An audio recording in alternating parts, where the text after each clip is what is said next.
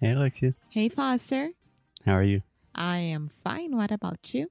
I'm good. Happy Easter. Happy Easter. I'm still full of chocolate inside of me. that is not a special thing for Easter. That is just business as usual for Alexia. More or less. okay, guys. So Easter was actually on Sunday. yeah. Today is Tuesday. Yes, it is. But we wanted to talk about Easter for you guys because this was Alexia's first Easter in the US. That's true. I already spent time here during the 4th of July, Mm-hmm. Mhm, Thanksgiving, mhm. now Easter. I'm only missing Christmas time. Yeah, Christmas, Columbus Day, Martin Luther King Day, uh, Labor Day. All Oh, the Well. holidays. we have a lot of holidays, but yes, I think Christmas is the only important, big, at least religious holiday that you're missing. Yeah.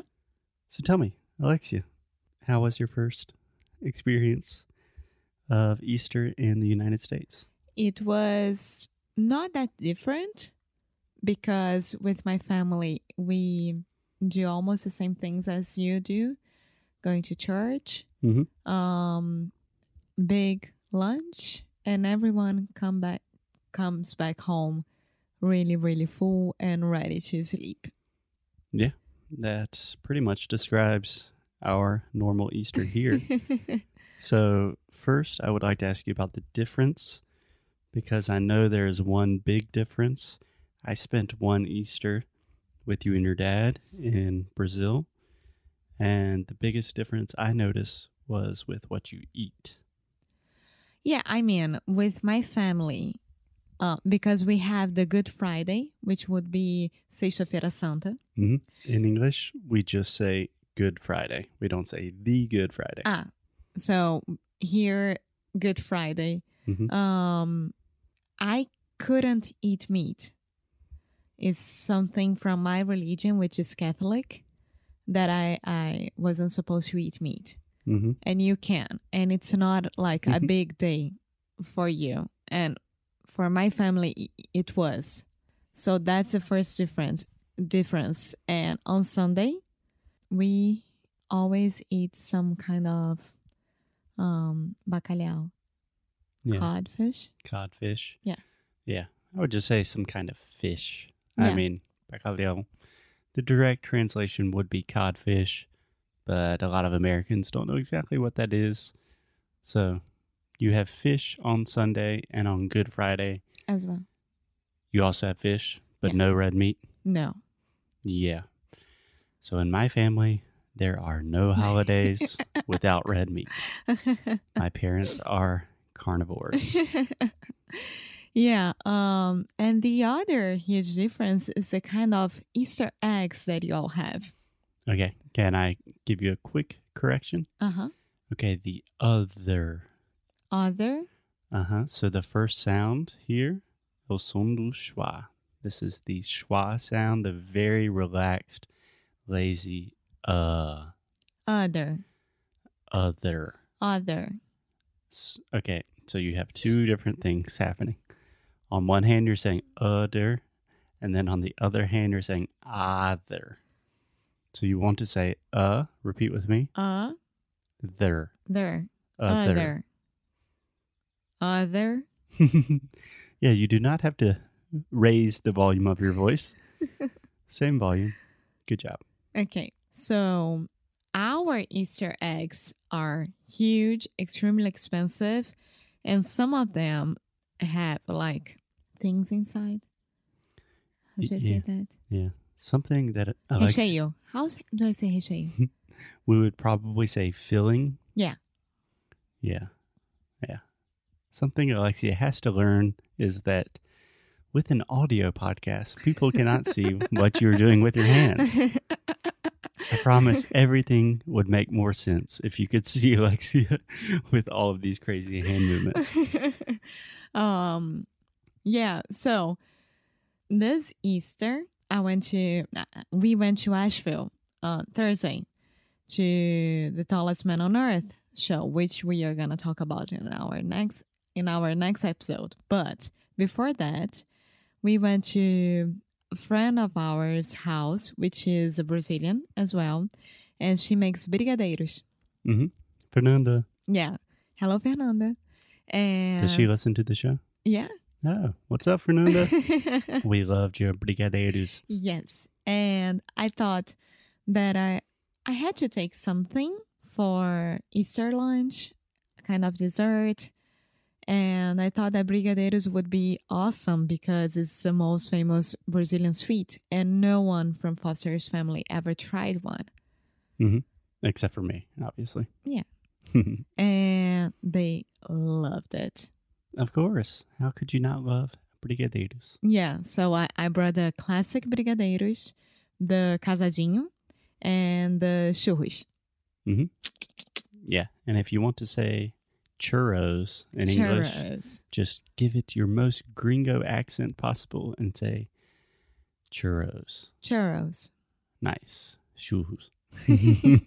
And also, I got my Easter basket. your first American Easter basket. Yeah. Yeah. So the Easter bunny came to bring Alexia some treats. What did you, get? as well. Oh, yeah. Easter bunny always visit, visits me. Um, chocolate, small chocolates. hmm Um, the coin chocolate as well. I used to love that. Yeah, and it's just a piece of chocolate shaped like a small Yes. coin. Yeah. I love that. Um, gums? No, gummy bears. Mm-hmm. Shitty gummy bears. Yes, Mom. it was your dad. Easter bunny. I Uh, think out of all of, I know we have kids that listen to the show occasionally with their parents. So maybe this is a good time to put headphones on, children. But I think out of like Santa Claus, Easter Bunny, Tooth Fairy, the Easter Bunny might be the creepiest. no, it's not.